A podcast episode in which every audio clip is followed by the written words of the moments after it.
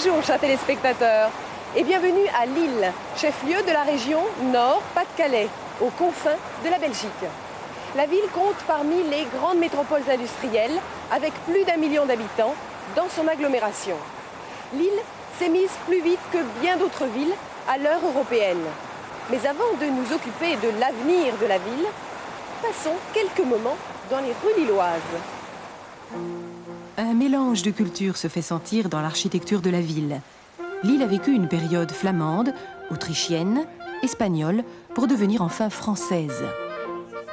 La vieille bourse, un chef-d'œuvre de style Renaissance flamande, avec ses façades décorées de guirlandes.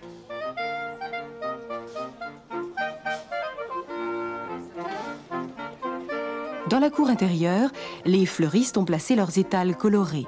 Le marché aux fleurs se tient tous les samedis.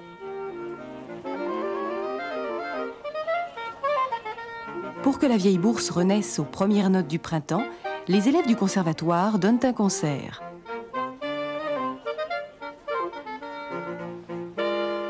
Dans un autre coin de la cour, les bouquinistes ont installé leur table. Les Lillois aiment fouiller dans les vieilles cartes postales ou les vieux livres.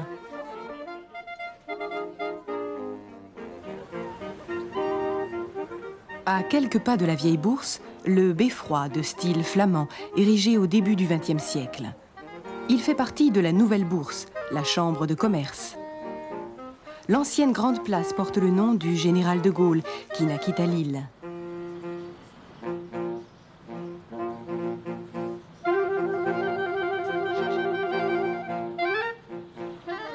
La place de la République est dominée par la préfecture.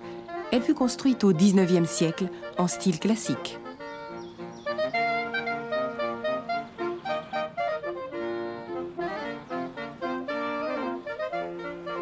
Passons dans la rue de la Monnaie, où se trouvait autrefois l'hôtel de la Monnaie. Ces maisons parlent de la prospérité du XVIIe siècle. Aujourd'hui comme hier, le commerce y est roi. De nombreux antiquaires, encadreurs, galeristes et décorateurs s'y côtoient. À côté du vieux Lille, un nouveau quartier a vu le jour, Euralille. D'après Pierre Mauroy, ancien Premier ministre et maire de Lille, la construction d'Euralille est un rendez-vous avec le destin. C'est ainsi qu'on veut développer un secteur tertiaire puissant et créer de nouveaux emplois pour les Lillois qui ont été touchés fortement par la crise de leurs industries traditionnelles. Les tours de verre et d'acier abritent un centre d'affaires, des commerces et des bureaux. L'Eurostar Bruxelles-Londres s'arrête à la gare de Lille-Europe et joint Londres en deux heures. Avec le TGV et l'ouverture des frontières, Lille se retrouve au centre de l'Union européenne. Après la mise en service du tunnel sous la Manche, Lille est un carrefour important de liaisons ferroviaires internationales.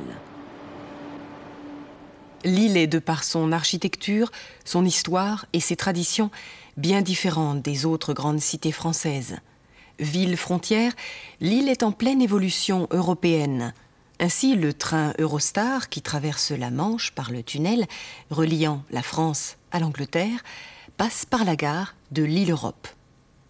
La capitale du Nord-Pas-de-Calais a subi une crise dans ses activités traditionnelles, mais elle s'oriente actuellement vers un secteur tertiaire très fort, donc vers les services, administration, commerce.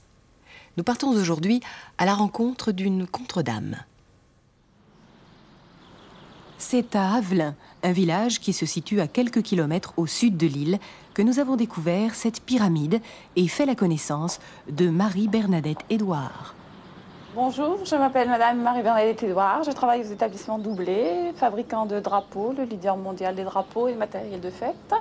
Euh, je m'occupe au niveau de l'atelier du commercial, un peu à tout niveau.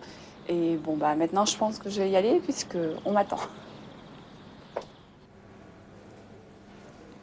Du drapeau de table à la bannière, en passant par toutes les formes et couleurs imaginables, l'entreprise Doublé a su s'adapter aux difficultés du textile pour devenir le numéro un dans sa spécialité. Nous sommes au rez-de-chaussée, entre l'atelier de production et le bureau de Marie-Bernadette, qui, comme vous allez le voir, est à un poste charnière, puisque c'est à elle que s'adressent les clients pour toute question d'ordre technique. Allô, oui Oui, établissement doublé, oui Oui, bonjour madame Oui Oui, c'est concernant votre bon à tirer Oui Oui, d'accord, vous l'avez reçu, c'est OK. Bon, ben d'accord. Ok, bon bah je fais le nécessaire pour passer en atelier et puis euh, on vous livre le drapeau cet après-midi là, sans problème. Merci. Oui, bonne journée. Au revoir madame. Et voilà, une commande confirmée. L'atelier. C'est là que sont fabriqués les drapeaux sur mesure, bien entendu, au moyen d'appareils laser et en n'importe quelle quantité. Mais comment fait-on? Ces préparatrices confectionnent un drapeau européen. Elle superpose son patron en papier et en polyester dans ses deux couleurs, le jaune et le bleu. Après le collage, le drapeau passe sous presse. Et c'est à la sortie de la presse qu'interviennent les couturières pour l'ourlet et les finitions du drapeau.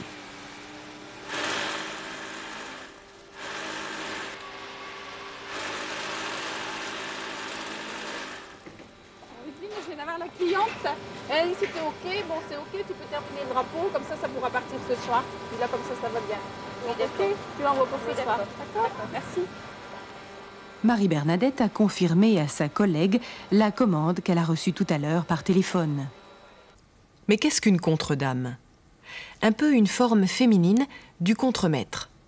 C'est en tout cas le métier de Marie-Bernadette qui dirige et surveille la production des drapeaux dans son entreprise la société Doublet est, pour reprendre un anglicisme, le leader mondial du drapeau et du matériel de fête. Comment se déroule la production d'un drapeau? Une fois la commande passée, Marie-Bernadette fait réaliser un bon à tirer, c'est-à-dire un exemplaire du modèle commandé. Si le client est satisfait de cet exemplaire, il confirme la commande auprès de la contre-dame, qu'il a fait ensuite exécuter. Dans le cas contraire, il faut modifier, rectifier le bon à tirer jusqu'au feu vert du client. Le patron, le dessin du drapeau, est découpé au laser. Puis les couleurs sont superposées, mises les unes sur les autres. Après le passage sous presse, les couturières font l'ourlet. Elles cousent les bords du drapeau nous allons retrouver Marie-Bernadette, toujours en pleine activité.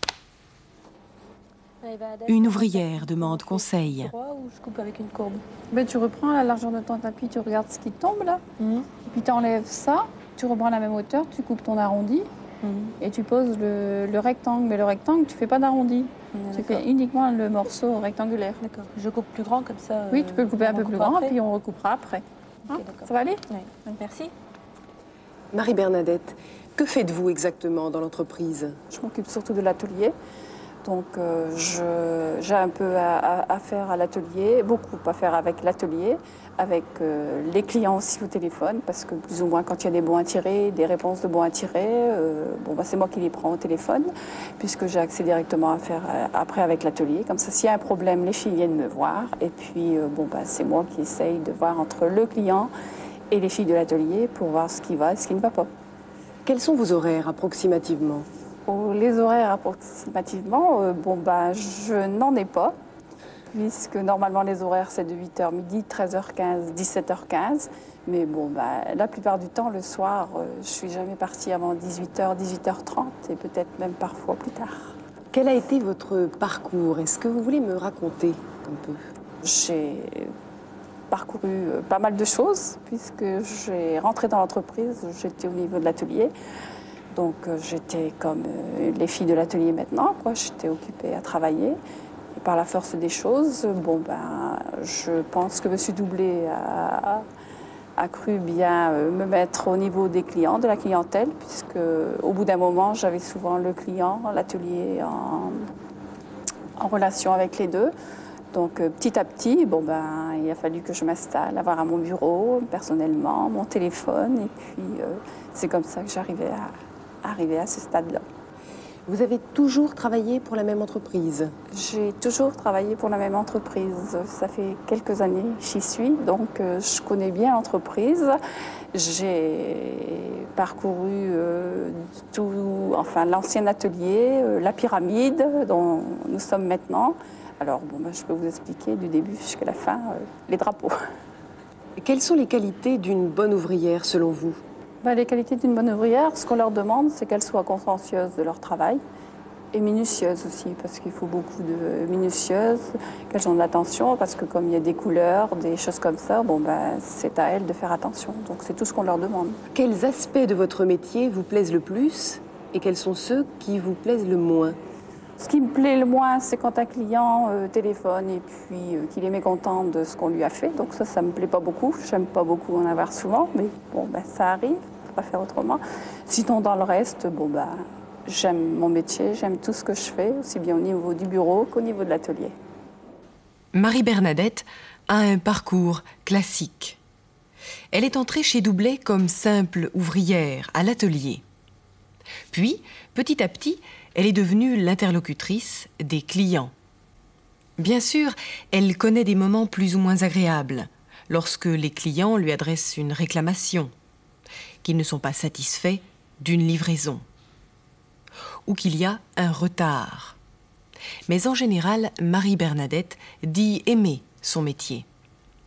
Ce qu'elle demande à une bonne ouvrière, c'est d'être consciencieuse, c'est-à-dire d'avoir de la conscience professionnelle, du sérieux, et aussi d'être minutieuse, méticuleuse, de travailler jusque dans le détail. Si vous le voulez bien, nous allons faire maintenant un petit tour au premier étage de la pyramide. Le premier étage de la pyramide est le domaine du service commercial. C'est là que les clients potentiels peuvent obtenir les renseignements qu'ils désirent avant de passer leur commande. Quel que soit le modèle souhaité, ils ont le choix entre différentes dimensions et toujours la possibilité d'exprimer un vœu particulier. À chaque bureau, un ordinateur relié à un terminal qui permet de faire le point à tout moment sur l'état des commandes ou de la production. Alors concernant les pays, les drapeaux, les départements, vous voyez, donc vous avez les repères M31 qui correspond à la région Nord-Pas-de-Calais. Alors la dimension, vous avez 60-90 au prix de, alors en 100 par 150, il est de 558 francs. Omniprésent et sans cesse attentif, le directeur de l'entreprise, Luc Doublé. Monsieur Doublé, où trouve-t-on les produits doublés? Alors, on les trouve dans plusieurs euh, supports. Il y a d'abord des catalogues, qui sont des catalogues en français, en allemand, en espagnol, en flamand. On les trouve également aux USA, parce que nous avons une usine euh, aux USA. On les trouve également en Pologne, parce qu'on a une usine en Pologne. On les trouve sur Internet, parce qu'on peut acheter des drapeaux sur Internet. On les trouve sur euh, euh, le Minitel français, vous savez, on tape des, informations directes. Et on le trouve un petit peu comme ça, sur des représentants, et puis bien sûr, directement à l'usine. Dans quel pays exportez-vous? On exporte dans 70 pays, qui sont naturellement toute l'Europe. On exporte un peu en Russie. Nous produisons en Pologne, aux USA, nous exportons à peu près euh, dans toutes les parties du monde, aussi bien au Japon euh, que des produits fabriqués ici, exportés aux USA, que des produits euh, en Finlande, en des tas de pays. Comment se présente le marché globalement? Le marché des drapeaux est un marché un peu particulier parce que c'est le marché de l'événement. Alors la demande est instantanée. Alors vous avez le 14 juillet en France, et bien il faut des drapeaux pour le 14 juillet. Alors bien sûr, si vous voulez livrer le 15, plus personne n'en a besoin. Donc c'est un marché extrêmement euh, tendu d'événements purs, parce que le marché de la publicité également. Donc c'est tout, tout de suite et au dernier moment. Alors nous sommes organisés de telle façon à pouvoir répondre aux clients dans l'instant. Euh, par exemple, les Suisses nous ont commandé il n'y a pas tellement longtemps des grands, grandes bannières, et puis nous appellent la cour des miracles parce que nous pouvons tout livrer en 24 ou 48 heures et des impressions spéciales. Nous avons des brevets et nous déclinons ces brevets sur le monde entier. Alors justement, comment une moyenne entreprise comme la vôtre peut rester le premier mondiale du drapeau? Eh bien parce qu'elle écoute ses clients. Et puis que deuxièmement, qu'elle a un raisonnement qui n'est pas français. Un raisonnement complètement international. Nous sommes extrêmement français, quelque part bien sûr, mais la France est le pays où la Révolution française a fait naître ce drapeau français, etc. Eh bien, euh, à l'export, en fait, on est, on devenus euh, complètement transnationaux. Donc la notion européenne est une notion qui est innée. Euh, il est normal d'aller voyager partout. Ma mère m'avait dit, les hommes assis sont des hommes morts. Ben, elle avait raison. Elle n'a jamais pensé que j'aurais vo- voyagé autant. Ça, c'est clair aussi. Hein c'est tout. Et qu'est-ce qui vous différencie de vos concurrents? On est plus gentil. Et puis quand le téléphone sonne, on le décroche, d'accord? Et on essaie toujours de dire oui. Toujours. En plus, on s'adapte à notre client. Nous savons que nous écoutons en fait les besoins des clients de nos clients. Une autre question, pourquoi cette construction pyramidale? Alors il y a plusieurs niveaux d'explication. D'abord, un premier qui m'est tout à fait personnel, j'ai toujours voulu construire une pyramide. C'est un vieux rêve. Je l'ai eu à 12 ans. Je l'ai construit. La vie est faite pour réaliser ses rêves. La deuxième, c'est que je crois que les patrons doivent pas empiler les gens les uns sur les autres. Merci. Je vous en prie. L'entreprise Doublet est connue dans le monde entier. Elle exporte dans 70 pays. Les supports et les moyens utilisés pour se faire connaître sont divers, sous forme de catalogues en plusieurs langues, ou par voie électronique. Luc Doublet a cité le Minitel, banque de données accessible par ligne téléphonique, ou encore Internet, qui est un réseau informatique accessible par ordinateur. Mais pour être le numéro un mondial, il faut être aussi plus fiable que la concurrence, inspirer confiance à la clientèle et ne pas la décevoir. En outre, Doublet possède des brevets, des techniques propres et protégées qui permettent des impressions spéciales. Le brevet, patent. Et pour couronner le tout, Luc Doublet invoque un raisonnement, une façon de penser et d'analyser qui ne sont pas typiquement français. Il dit être devenu transnational, alors que pour certains, la notion, l'idée européenne, reste à l'état théorique, pour lui elle est innée, spontanée, évidente. Nous quittons Luc Doublet et son entreprise sur cette note européenne pour retrouver Marie Bernadette. De retour à Lille. C'est dans un des nombreux cafés de cette cité, La Cloche, que Marie Bernadette et moi nous sommes donné rendez-vous pour parler de sa vie privée. Marie-Bernadette, vous travaillez à temps complet et votre mari aussi. Est-ce que vous vous partagez les tâches ménagères? Oui, oui, on se partage les tâches ménagères, enfin tout ce qu'on peut. Mais certaines choses, mon mari ne peut pas les faire, bien sûr, mais enfin, euh, il en fait déjà pas mal. Et alors, mais qu'est-ce qu'il fait justement? Ah, la vaisselle. oh, c'est pas difficile de mettre dans la vaisselle. Mais bon, bah, après ça, il y a les, les tâches de- du jardin, donc je ne peux pas faire, ça c'est sûr. Mais bon, bah, les autres restent pour moi. Tout le reste ménager reste quand même pour moi. Est-ce que vous avez des loisirs? Est-ce que vous avez le, le temps d'en avoir? Bah, C'est-à-dire que des loisirs, euh, on n'a pas tellement de temps d'en avoir, mais on prend le temps d'en avoir. Et si, les loisirs, j'en ai. Bon, ben, on va régulièrement chez les amis, bien entendu, puisqu'on est bien reçu, donc euh, on y va régulièrement. Et puis, bon, ben, quand j'ai un peu plus de temps, j'aime la couture. Et bon, bah, je pense que c'est les seuls loisirs que je puisse avoir. Sinon, après, j'aime bien d'être chez moi, tranquille, et à rester dans mon petit coin de couture, c'est tout. Est-ce que vous venez souvent à Lille? Euh, souvent, non, pas souvent, mais j'aime venir à Lille quand je peux faire du lèche-vitrine, c'est-à-dire du matin jusqu'au soir. En principe, je viens avec euh, une de mes sœurs qui adore ça. Donc à deux, euh, oui, on aime bien de venir à Lille faire du lèche-vitrine, de prendre notre petit repas sur l'île le, le midi et puis de traîner comme ça, de flâner comme ça jusqu'au soir. Marie-Bernadette, est-ce que vous avez des enfants? Oui, j'ai une fille. Donc euh, maintenant, bon, bah, elle est déjà euh, âgée puisqu'elle a 25 ans. Euh, 24 ans, non, je suis trop 24 ans, je vais la vieillir. Elle est actuellement euh, à Lille, sur Lille, à l'école Pigier, et elle fait un BTS secrétaire, secrétaire euh, commercial. Donc euh, j'espère que c'est la dernière année. Peut-être après, continuera-t-elle pour autre chose. parce que je pense qu'elle aimerait bien faire un BTS de secrétariat, mais médical.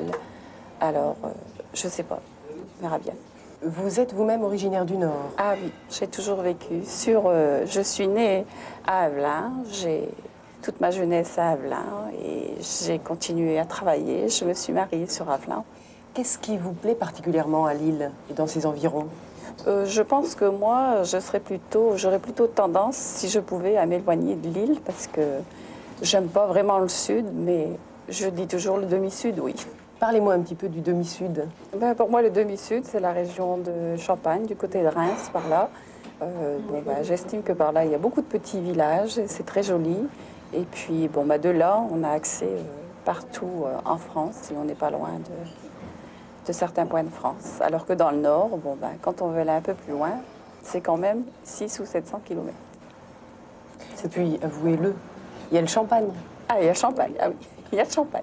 D'ailleurs, ce sont mes amis de l'Aube qui m'ont appris à aimer le champagne. Le partage des tâches ménagères reste encore très traditionnel, même chez Marie-Bernadette qui travaille souvent tard. Quant à l'avenir, Marie-Bernadette nous a confié un de ses rêves partir dans ce qu'elle appelle le demi-sud, en Champagne. Quittons-la ici pour aller interroger un des membres de la municipalité lilloise. Situé à quelques minutes du centre-ville, au calme, cet imposant bâtiment néo-flamand est l'hôtel de ville de Lille. Nous y avons été reçus par M. Delannoy, l'adjoint au maire chargé du tourisme. Être chargé du tourisme à Lille, une ville qui a été fortement touchée par la crise, qu'est-ce que cela représente? Mais écoutez, pour moi, je suis un Lillois d'origine et j'étais commerçant lillois avant de rentrer ici en municipalité. Donc euh, le côté économique m'intéresse au premier point et nous avons une crise, une crise qui est très importante mais qui n'est pas seulement économique. Lille a eu vraiment une crise culturelle et depuis, plusieurs siècles du fait que nous étions une ville de frontière coupée un peu de son histoire. Et cette euh, crise s'est également faite au point de vue économique avec la réception de nos industries lourdes, en particulier le textile, le charbon, la métallurgie. Mais il y a depuis une vingtaine d'années une reconversion absolument extraordinaire de cette ville. Alors cette reconversion, elle a porté essentiellement au début sur le plan culturel, c'est-à-dire avec la création de l'Europe. Nous avons retrouvé notre histoire, notre patrimoine, et en même temps, nous avons eu une reconversion économique très importante.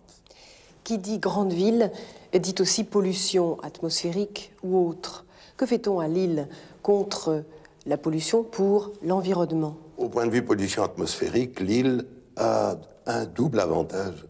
L'avantage que l'industrie soit sortie de la ville, donc la pollution est réduite, et d'un autre côté, nous sommes une ville assez venteuse du fait de notre proximité avec la côte, ça nous aide aussi beaucoup. N'empêche que beaucoup de mesures ont été prises, en particulier sur la pollution due au chauffage par le fioul. C'est pour ça que sur l'île, nous avons bâti tout un réseau de chauffage urbain.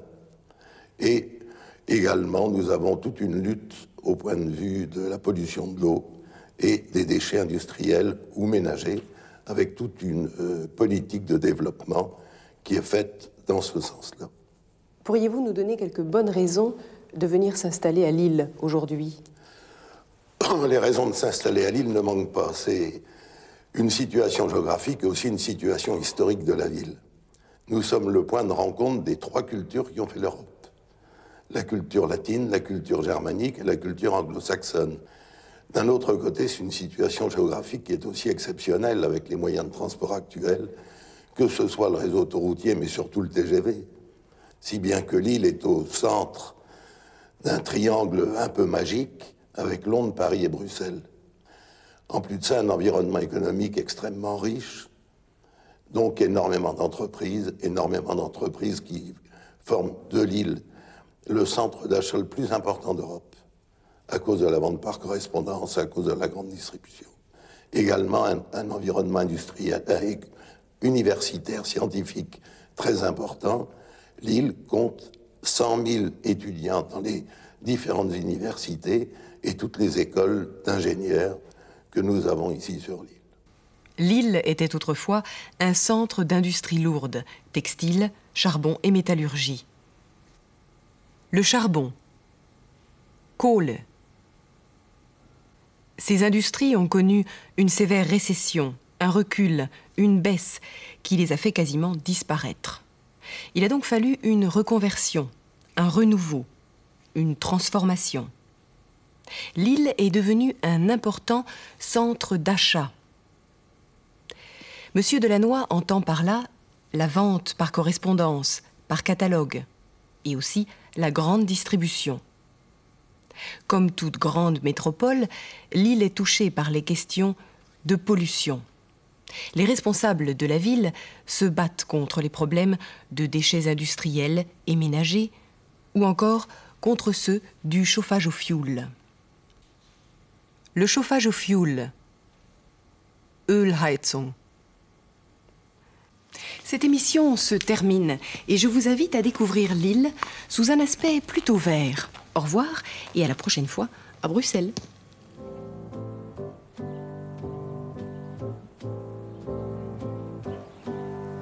L'île est aussi une ville verte. Tout proche des quartiers résidentiels et du bois de Boulogne, voici un espace très aéré, un lieu de détente et de loisirs. En été, ce parc est animé par les spectacles de marionnettes, une attraction pour les petits et pour les grands.